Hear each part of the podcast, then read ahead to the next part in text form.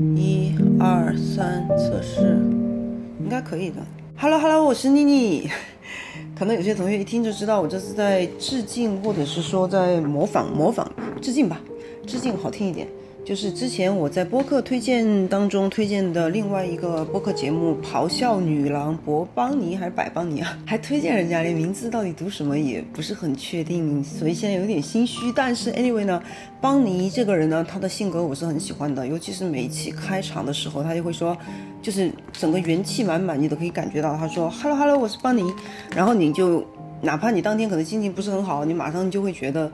Cheer up，就会开心起来，所以今天就模仿他呢，做了一个开场。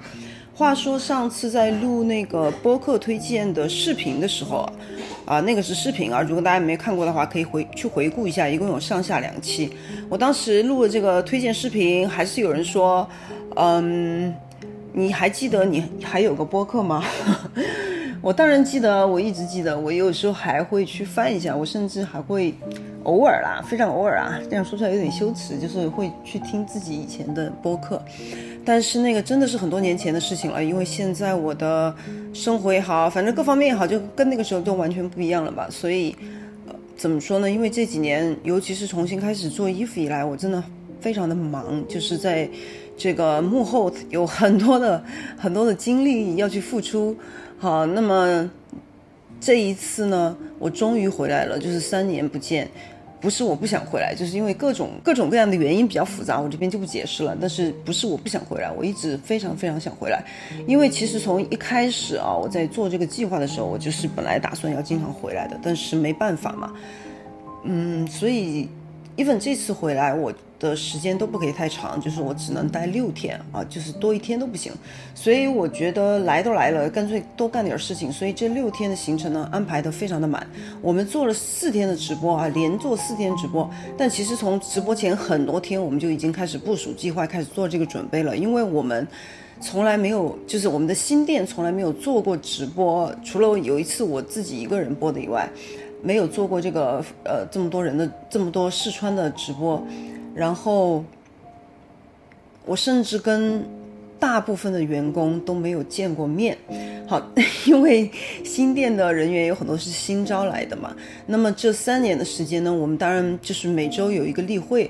然后我平时跟开发部的沟通会比较多一点。我们也是基本上每天都会在开发群里面沟通，通过照片、通过视频的形式。然后就把那个样衣一箱一箱的寄来寄去，这几年那个 寄衣服都花了不少钱，反正就是很费劲，因为你毕竟是隔空在沟通，就是不管怎么样去拍视频去解释，也不如你就直接站在他们面前。所以我觉得，哦，我一定要回来，就是跟大家见个面，尤其是感受一下他们的气场怎么样，因为你知道，在网上沟通的时候，不管你。以任何的形式加多少个表情包，它依然是冷冰冰的文字，它跟一个鲜活的人站在你面前那个气息是不一样的。那么对我来说呢，一个团队啊，我的理想的团队就是大家气场都会比较和谐一些。所以这些话我其实是本来想在下周的例会上讲的，但是我为人有一点害羞。我不知道我到时候讲不讲得出来，因为这一次我就在他们面前崩溃了。我现在想起这件事情还是 稍微有点哽咽。这些都是发生在幕后的事情，就是每天你们会看到我们活蹦乱跳的直播个四五个小时，但是其实幕后还发生了很多事情，就尤其是到最后一场开播之前，因为我已经我从下飞机。那一晚是没有工作，就可能先吃了个饭，因为到到到杭州其实已经比较晚了，吃了个饭，然后就早一点休息了。然后第二天我很早就醒了，大概五点多，因为我知道今天有很多事情要做，所以当时我眼睛睁开，我我每次有工作很多的时候，不是失眠，我的失眠不是那种就是，呃入睡困难的，而是会很早醒，因为你半夜醒来之后。有些人可能尿个尿就可以继续再回去睡，但是我就开始潮水般的思绪在脑中涌来涌去，然后就开始想各种事情，今天今天要干什么呀？有什么东西要完成啊？还有一些什么细节需要补充啊？这些，然后我如果我想到哪里，我会记在我自己的那个记事本上。所以，就当你大脑皮层已经活跃起来的时候，就再也睡不着了。所以基本上这连续几天我都是这种只睡几个小时的状态，因为呃除了第一天的准备工作以外，然后从第一场直播开始，我们大概是播到十一点左右。下来之后回到酒店，我就开始看当天的重播，但是我开倍速看的。但是我一边洗脸一边看，一边换衣服一边看，一边啥一边看。总之就是自己当天晚上就要进行一次复盘，因为这是好几年都没有播，就第一次。我们在这事前已经尽每个部门都尽自己的努力做了很比较周全的准备，所以整个还是比较顺畅。但是包括比如说灯光的排布啊、机位啊。嗯，可看不清楚细节啊，反正都是出现在第一天直播里面的问题。那第二天我们又改善，我们又调整，就会好一些。然后第三天我们又再调整一下，就再好一些。所以每天晚上我一定是会去，不管多晚，我都要复盘。有两天晚上我可能就是边看那个回放边睡着的吧。所以，所以真的非常的累。到了最后一天的时候，我更是非常的紧张，因为播完了这一场，我就要马上回酒店收拾行李。我第二天一早必须要去机场。那我当下压力就非常的大，因为这几天刚来的时候，当然跟大家打了一下招呼。然后也就马上开始肩并肩的投入各方面的工作，因为白天除了直播的准备以外，我还跟开发部对新款，包括我们现在已经可以开发出来了很多明年春夏的东西，我又带回来很多样衣，然后他们还找了一些新的面料啊，包括非常漂亮的扣子给我看，我们就在构思明年春夏的新款，然后一边要为晚上的直播准备，因为这个直播你必须要先把顺序排好，然后就嗯谁来展示哪一套，每个 size 给大家看那种不同的效果，所以我最后一天真的有点。崩溃，在开播前差不多一个小时的时候，我看见他们在吃饭啊。那天我真的什么都吃不下，然后我就说我不吃了。然后我就想趁吃饭的时候大家都在嘛，就跟他们告一下别。但是我一走进他们那个房间的时候，因为这几天每天我们都是吃工作餐，就围着一个圆桌，是以前我上海家里那个圆桌，可能大家都在我的 vlog 里面见过。然后我们的椅子也不够那个房间吃饭，所以我们就很多人都站着，每天就会。嗯，叫一桌外卖，大家围在一起吃的感觉真的很好。然后他们在工作当中也很认真，我都看在眼里。我就想跟他们告别的时候，我就觉得呼吸困难。我真的幸好今天是录播课，不是录视频，因为我现在就跟鬼一样的，然后又哭的。我也不想给你们看见我这个样子，因为很久很久都没有啊，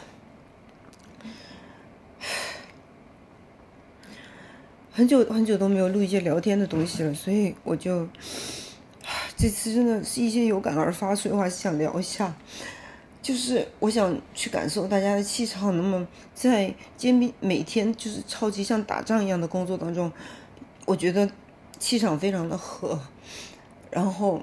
感觉到大家都在为了一个方向去努力，不管最后结果怎么样，有些不是很周到的地方，肯定是我们没有经验。我们下周开会的时候，我就会跟他们详细的复盘，以后更加去提升一个效率和方式。包括，因为我知道还有很多朋友是习惯看我们视频的，就这次实在是没有来时间来得及拍视频，所以我就第一天。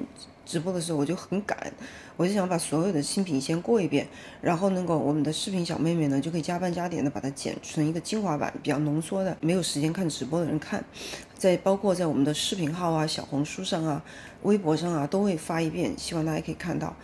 这是我事先的一个构想，然后做了这样子的准备，但是因为没事先没有做过，那么后来我们把所有全程录屏了之后，在剪辑的时候发现，因为直播的时候其实一定会乱的，再加上我的第一场尤其的乱，因为我一会儿那个声音又没有了，要带麦又不带麦了呀，或者走太近又走太远啊什么的，就是有各方面的问题，所以我们一直在调整，然后呢。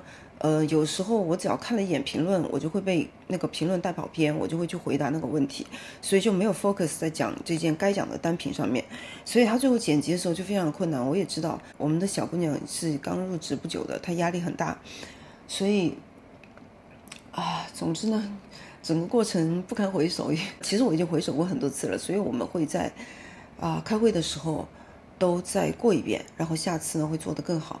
下次争取先早一点回来拍一个视频，然后再呃，开播之前呢，在做一场直播，就是主要给大家试穿不同的身材。视频里面我就可以集中去讲解，然后我们就有时间把它放在每一个宝贝的页面上，呃，你可以点击就直接查看，这样可能就会比较顺一些，也比较方便大家做出选择。然后有时间的来看直播，没有时间的就去看视频。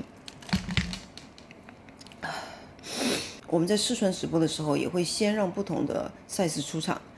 然后再把这一小段呢再剪出来，第二天再发一下，就是没有时间看直播的也能看到不同 size 比较直观的一个对比，可能就会更好一些。总之呢，没有人可以一来就做到完美，但是这次的团队让我的表现让我怎么说超过了我的期待，所以我当时就对大家有点恋恋不舍，觉得啊都还没有来得及好好跟你们相处就要结束了，然后明天我就走了，就是来不及好好跟大家告别，所以，哎呀。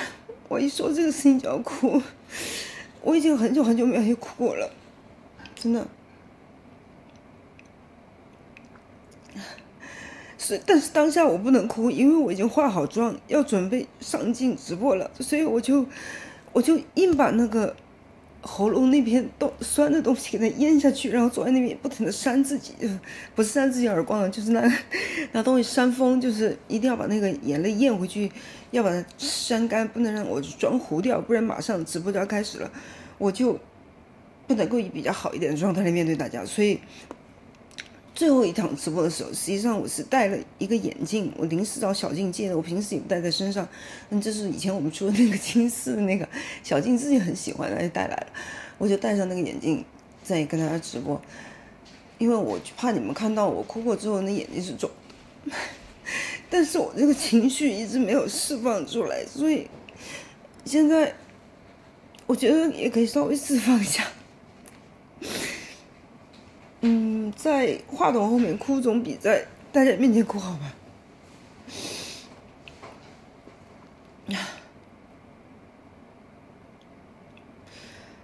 总之呢，我很感谢他们。然后，这就作为，这就作为我这期几年阔别几年的播客的内容啊。这几年也没没办法做播客，因为毕竟叫三人行必有我一嘛。我觉得我一个人讲的话，好像我们之前有一期也是我一个人讲的，但是一般性就是你太忙的时候，你是没有那么多心情，就是闲下来去讲自己的事情的。有些人当然也很很爱讲，也很会讲，但是因为我真的有很多事情要做，那我觉得，嗯，不管说的再好听，他做的事情比说的要重要一点。那因为我还对自己已经做的事情，这过去的三年，其实我们这样撑下来已经是非常的不容易，但是我还是有很多不满意，我相信大家有很多不满意。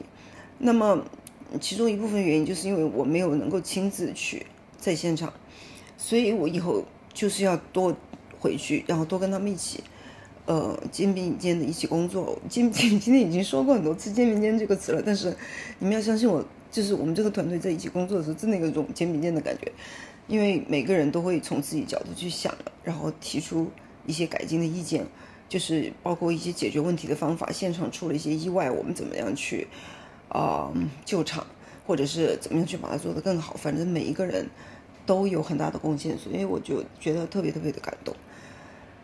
想想跟你们聊一下，我这次回去啊。还是有很多人问我生不生孩子，其实我没有特别公开的讲这个事情，因为我不希望大家焦点在这个方面。我其实很早就已经表态了，我是丁克。然后后来年纪大了有没有改变呢？我不能说我没有动摇过，因为在上一次跟石头婆他们有一期聊的时候，也聊聊了一些关于冻卵的事情，然后我说我有有在考虑，我当时确实有在考虑。然后后来呢，其实。我觉得这就是命运，是一个机机缘巧合。我其实本来已经约了美国一个诊所，然后想要去咨询，当面咨询一下，就是在具具体了解一些各方面的情况之后再下决定。但是那个是要先交预约费的，大概两千美金嘛，我就交了。然后想那就去一下嘛，反正我也很久没去美国了。结果那一年就是疫情爆发的时候，一开始呢，幸好机票还没买。忘了机票有没有买，反正总之就是买了也退了，因为一开始呢，没有人知道会这么久，就这个口罩时期。所以我还我当时还想说，哦，可能过几个月看看情况，要不要再去。结果就一直这样了。其实我一点，其实我一点都没有那个想去的感觉，我反而觉得很轻松啊，不用去了。因为我在扪心自问一下，在我心底就不打算去，就是这不是我想要的。我只是因为别人都说，怎么给自己留一条后路什么的。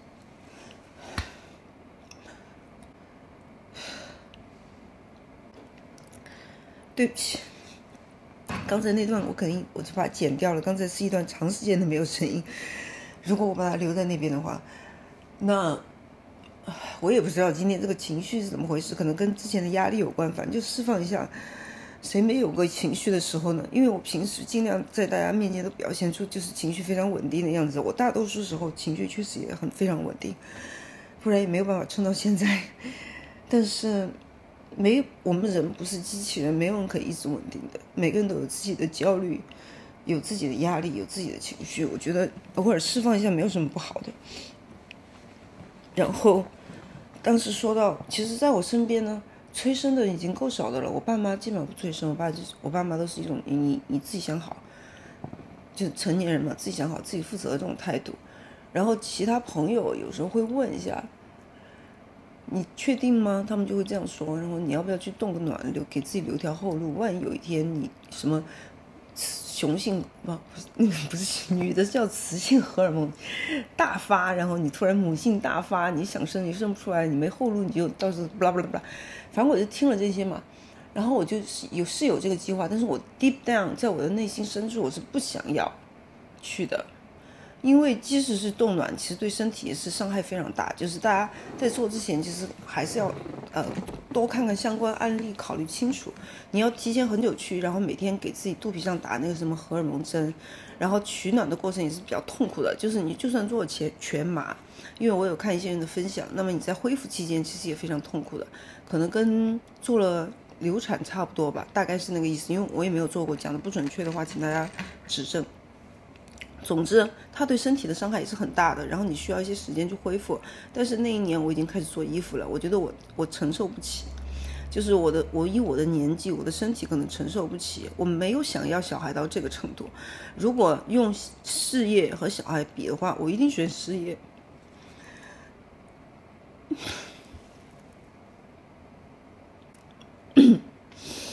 刚才又是长时间的沉默哈，我就想确定一下自己。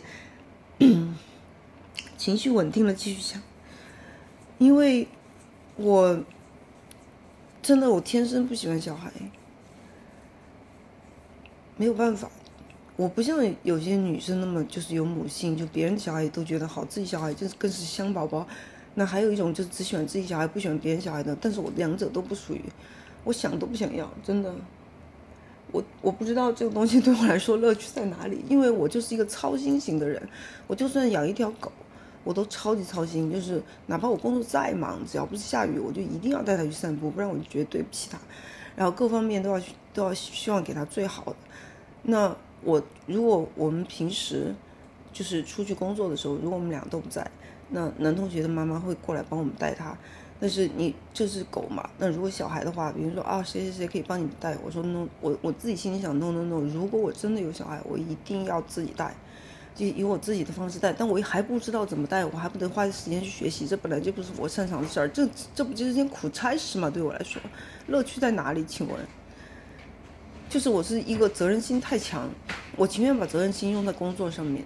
就是不定不断的去改进它，然后我马上就可以得到反馈，我马上就可以得到，比如说他们你们发给我的试穿照片也好，视频也好，我马上看到就会觉得哇，这就是我的小孩啊，得到别人赞赏，这就是我的成就感，不行吗？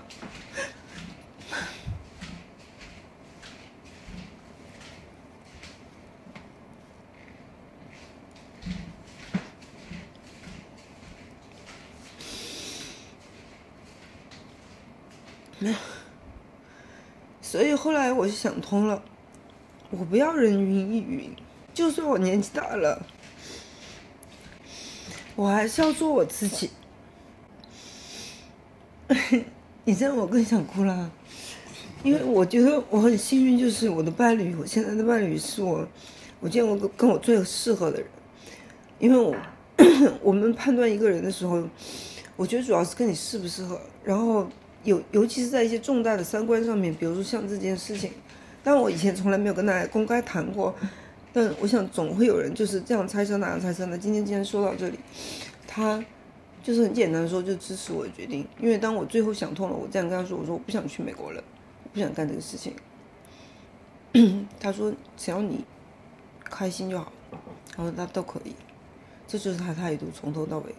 所以我觉得，就是为什么我年纪大了还可以做自己，因为人还是需要人支持的。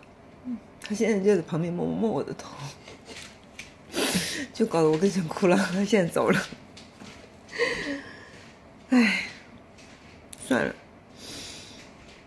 我今天这集要不要播？我得考虑一下，因为 他是劝我不要播，他可能觉得这样情绪崩溃，这样脆弱展露在大家面前不好，因为我一直都情绪都这么的稳定。我只想说，对我来说，事业就是我的 baby，把它弄好，这是对我来说最重要的事情，也是最让我开心的事情。所以为了这件事情，我可以哭。我可以累，我可以一天只睡两三个小时。有一晚我真的只睡了三个小时就醒了，我再也睡不着，我的腰都要断。但是没关系，我心甘情愿。就是你为自己喜欢的事业去拼一下，我心甘情愿。嗯。但是我最幸运的是，我员工也陪着我这样拼，所以这就是当时我那个。在人家吃饭的时候，在那旁边上气不接下气，他们都以为我病发了。然后小静就说：“你包里有没有药？” 我说：“我没有病，我不是那种什么哮喘发作啥的。”因为我当时那个症状真的很像哮喘发作，他们都吓到了。而且 我本来开始拿了个杯子，我手不停的抖，他就把我杯子拿走。我人生第一次手一边抖一边麻一边发凉。然后上气不接下气，我我都不知道这是什么症状，他们以为我是低血糖，也是有可能，因为那天是没吃什么东西，然后做了很多的事情，我试穿了一下午的衣服，试穿样衣是一个非常累的事情，然后晚上又要直播，所以我就抖抖成鬼，但是呢，我觉得很开心，就是因为我太喜欢他们了，所以我才会那样的情绪失控。后来在旁边瘫了一会儿，好在缓过来了。好吧，今天就聊这么多，也没什么主题。我就是想说，我现在跟大家可能其他方面的分享会稍微少一些，因为我真的是全心全意在做这个事情，就想要把更好的、更丰富的产品带给大家。因为我每次收到反馈的时候，就说穿的我的衣服怎么样被人夸，结婚领证的时候，就跟她老公都穿我们家情侣装。大学毕业的时候，什么参加什么演奏会的时候，就是在人生的一些非常重要的高光时刻。哎呀，我要哭了，我要哭了，我要哭了。